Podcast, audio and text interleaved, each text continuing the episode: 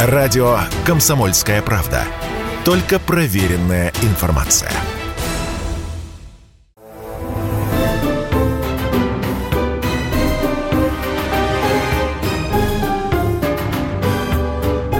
Предыстория.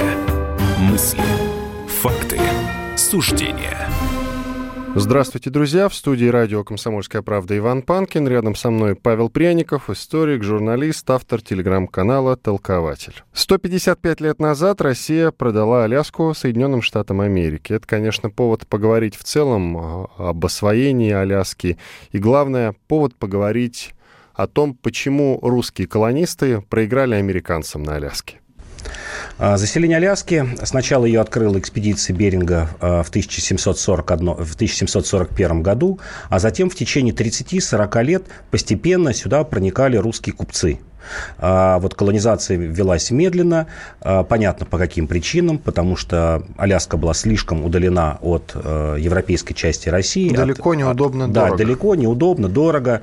А, плавание занимало, еще никаких, естественно, пароходов не было. Плавание могло занимать до, до полугода, тяжелое снабжение, но, тем не менее, в течение 40 лет шло постепенное заселение, и э, компенсировалось, э, компенсировались эти трудности э, несметными богатствами по тем временам. Несметные богатства – это каланы, морские зверьки, шкуры которых э, выделывали и отвозили в Россию и Европу.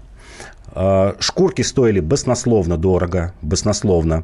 Например, в начале 19 века одна штурка, шкурка калана стоила 300 рублей – для сравнения, соболь стоил 20 рублей. То есть 15 соболей равнялись каланам, одному калану. И доходило до того, что, например, в Петербурге в начале 19 века взятки а, брали каланами многие чиновники, потому что это, кроме того, что они были дорогие, еще и был огромный дефицит. И вот каланов этих было завались на Аляске. А после того, как э, скажем, купцы освоили эту территорию, наладили э, торговый обмен с местными племенами, которых можно разделить на две части.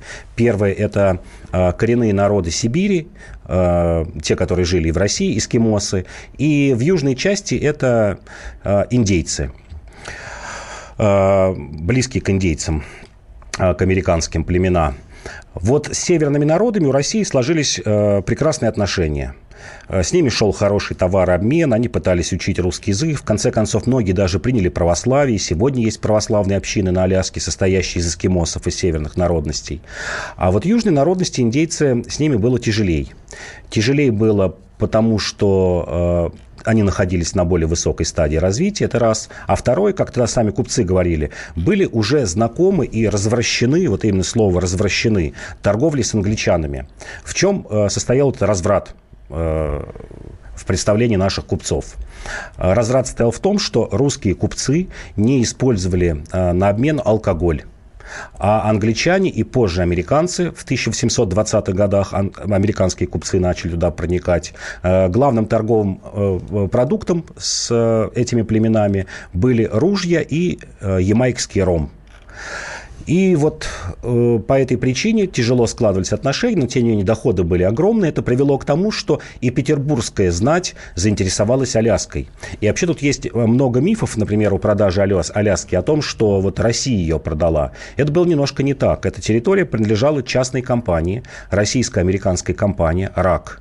Э, по, по аналогии, как Ост-Индская компания была у англичан, например, э, компании Южных морей и тому подобное – это была территория, принадлежала а, купечеству и принадлежала акционерам, в числе которых был, например, царь Александр I, великие князья – и, то есть семья Романовых владела акциями.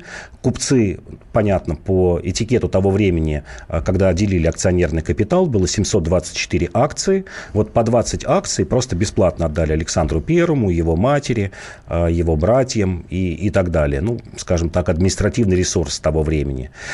И вот до 1800 где-то 20-х годов эта торговля шла а, с племенами с большим успехом.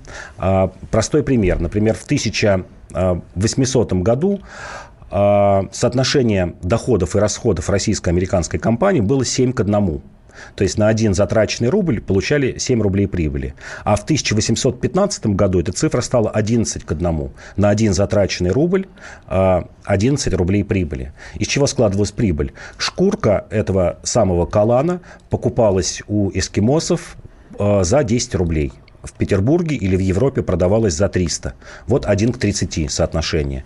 И это оправдывало все. Долгую дорогу, а, плохое снабжение, плохой климат, постоянные стычки с этими племенами, военные стычки, которые уносили десятки жертв. Но, тем не менее, все это компенсировалось вот такими суперприбылями. А как так получилось, что права на Аляску, грубо говоря, принадлежали вот этой российско-американской компании, а не конкретно государству российскому? Вот это а, немножко непонятно. А, считалось так, что э, э, российско-американская компания, кроме того, что должна извлекать э, прибыль из этой территории, она должна была русифицировать племена. Вот прям такое было одно из условий.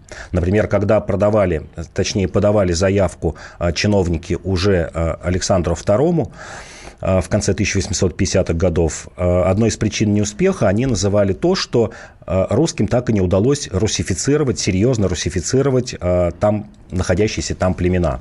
На момент продажи русской колонии составляла всего лишь 821 человек.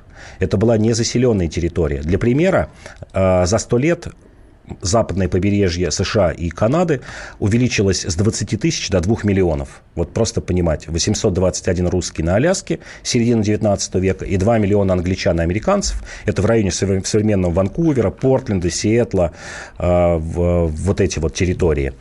Русифицировать не удалось. Э, царь мечтал, и Александр I, и затем Николай I мечтал, что когда там будет большая русская колония, русифицированное население, э, православное население, тогда эту территорию можно уже будет считать, ну, что называется, территорией казны или государственной территорией. Но, увы, этого не произошло. А, доходило даже до того, до, до каких-то странных вещей, э, странных для того времени. Например, когда убедились, что большого потока э, колонистов русских не будет на Аляску, в 1830 году было принято решение сделать гражданами, вот не России, а гражданами этой российско-американской компании эскимосов. Им дали все права, не было никакого крепостного права, более того, даже платили оклады. Оклады были у эскимосов, которые там выполняли. Кто-то на маяке работал, кто-то на пристани, кто-то шкурки выделывал. От 60 до 180 рублей. То есть таких денег в год, правда, 60-180, то есть 5-15 рублей в месяц. Но таких денег, например, не имели э, крепостные крестьяне и даже ремесленники в то время в России. То есть в, каком-то, в какой-то мере эти северные народности, жившие на Аляске, оказались даже в привилегированном положении по сравнению с остальными россиянами. То есть это было сделано для того, чтобы усилить колонизацию. Но, увы, из этого ничего не вышло. Почему не вышло? Почему было принято решение Аляску продать? А, не вышло по простым причинам. Это действительно огромное расстояние. Не было еще Владивостока, а, не было хорошего снабжения, не было пароходного а, транспорта, дорога занимала большое время. А, кроме того, был выбит Калан.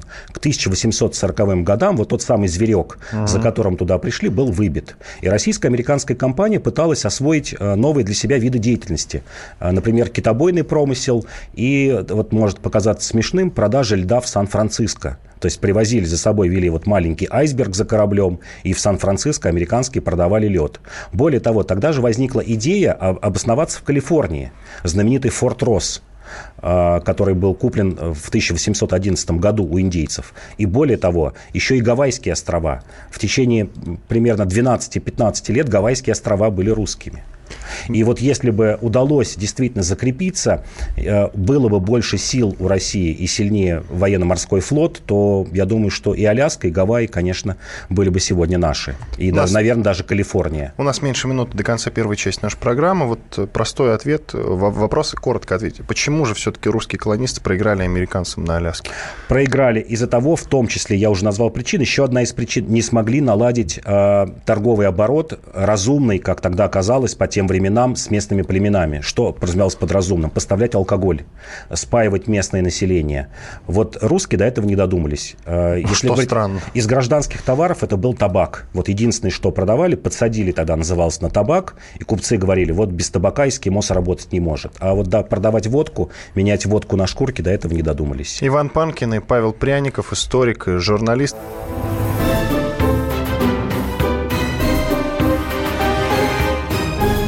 Предыстория. Мысли, факты, суждения. Радио «Комсомольская правда». Мы быстрее телеграм-каналов.